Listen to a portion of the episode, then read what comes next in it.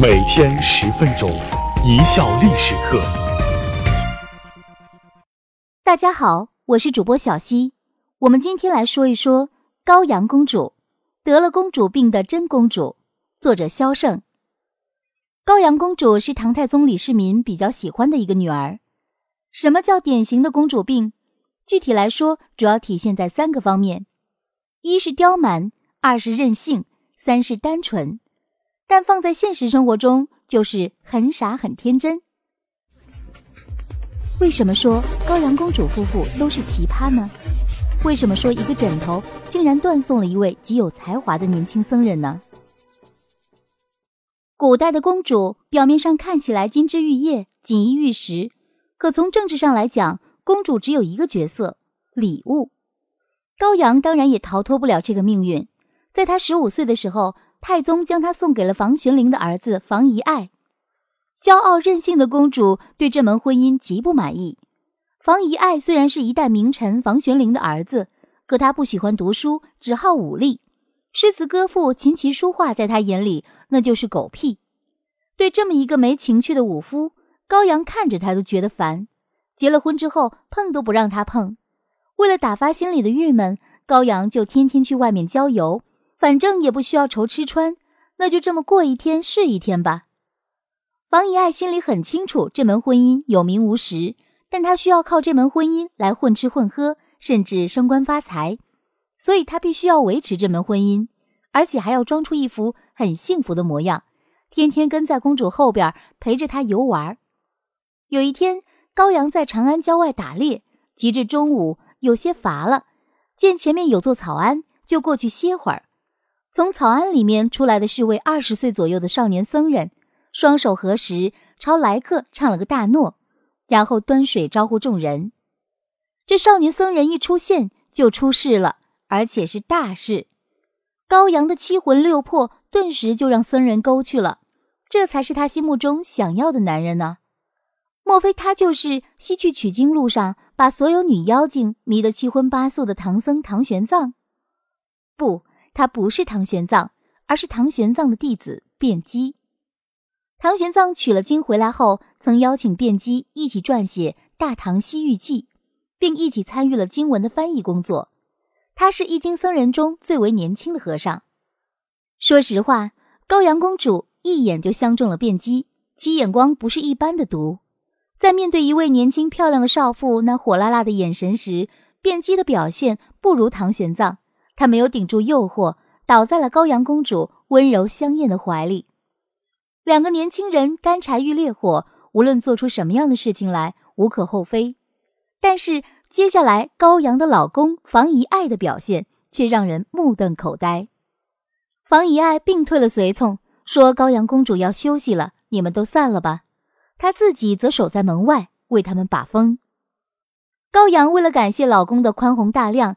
赐了几位漂亮的侍女给房遗爱，另外还经常在唐太宗面前夸赞房遗爱怎么对他好。太宗不明就里，对房遗爱很是中意，提拔有加。就这样，一段令人称奇的三角关系维持了八年，直至公元六百四十五年，卞基被选中去翻译经文时才告一段落，却也开始了另一场风波。被选中去弘福寺译经，对一位僧人来说，相当于作家被国务院挑中去编修中华文明史一样，是极大的荣誉。临行前，高阳公主拿了一只金宝神枕交到卞姬的手里，想我的时候就把这枕头取出来，抱着它睡觉，就好比是抱着我一样。古代有将枕头作为定情信物的习俗，所谓的金宝神枕其实就是普通的枕头，只不过高阳公主的枕头做的比较金贵。枕头上镶金串玉，价值不菲。公元六百四十九年冬天的一个夜里，长安城的巡警抓住了一名小偷，且从小偷身上搜出来一只镶金串玉的枕头。长安城的巡警一眼就认出这只枕头来历不简单，连夜审问小偷枕头从何而来。那小偷交代说，本来只想去弘福寺摸些小钱，无意间在辩机和尚的禅室里发现了这只枕头。见这枕头珍贵，就顺手牵羊给偷出来了。巡警拿到控状后，连带枕头一起交到了领导手里。领导的眼睛更毒。枕头作为定情信物，在情人间流通，本无可厚非。可是宫里的枕头怎么会出现在和尚的床上？是皇帝的女人红杏出墙，还是皇帝的女儿跟和尚偷情？姿事体大，这位领导决定查一查这只枕头的来历。这一查之下，就查到了高阳公主头上。这个结果把办案人给吓坏了。高阳公主不仅仅是太宗的女儿。还是当朝首辅房玄龄的儿媳妇儿，哪一个都得罪不起。此事到底是报还是不报呢？办案人员左右徘徊了一天一夜，最终还是决定上报给唐太宗。毕竟那是你们家的家事儿，让皇上自己处理去吧。唐太宗李世民看到这只枕头就气大了，让皇帝和宰相蒙羞丢脸，这还了得！当场下旨把那卞姬抓来斩了。还不解气，改诏腰斩。为什么说高阳公主很傻很天真？